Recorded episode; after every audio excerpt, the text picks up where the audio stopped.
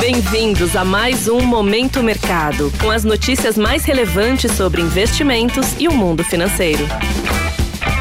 Muito bom dia para você ligado no Momento Mercado. Eu sou Tailão Oliveira e bora para mais um episódio desse podcast que te informa e te atualiza sobre o mercado financeiro. Hoje vou falar sobre o fechamento do dia 16 de fevereiro, sexta-feira.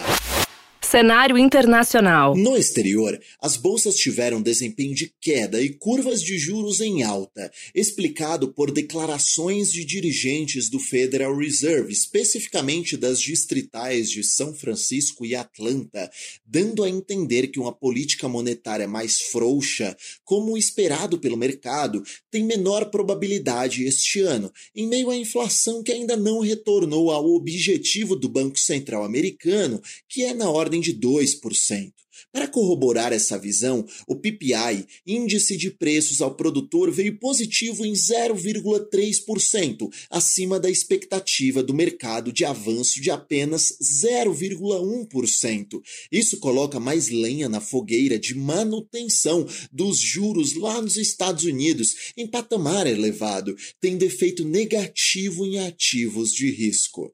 Em relação à renda fixa, os treasuries, títulos públicos americanos, considerados um porto seguro pelos investidores, tiveram desempenho de abertura. Neste cenário, o índice DXY, que mede o desempenho do dólar ante seis moedas fortes ao redor do mundo, demonstrou estabilidade. Cenário nacional. A respeito do ambiente local, o dólar encerrou em queda de 0,03%, praticamente zerado, sem grandes oscilações, a R$ 4,96. Sobre a renda fixa local, as curvas de juros tiveram abertura, isto é, os títulos passaram a contar com maior remuneração ao longo dos vencimentos futuros, porém, foi um avanço comedido, dado que o IGP-10, que calcula a inflação ao produtor local, tomando como referência o dia 10, trouxe uma deflação de 0,7%, isto é, uma queda nos preços. Sobre a bolsa de valores, o Ibov conseguiu se desprender de seus pares estrangeiros e fechou em alta de 0,72% a 128.725 pontos, explicado pela tração de bancos e commodities, principalmente metálicas.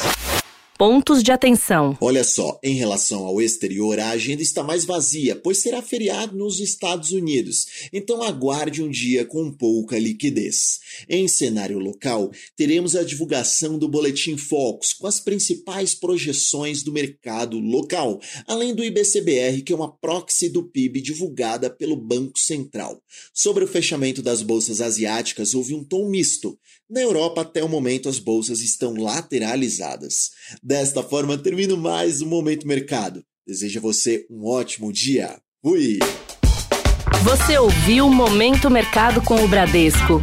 Sua atualização diária sobre cenário e investimentos.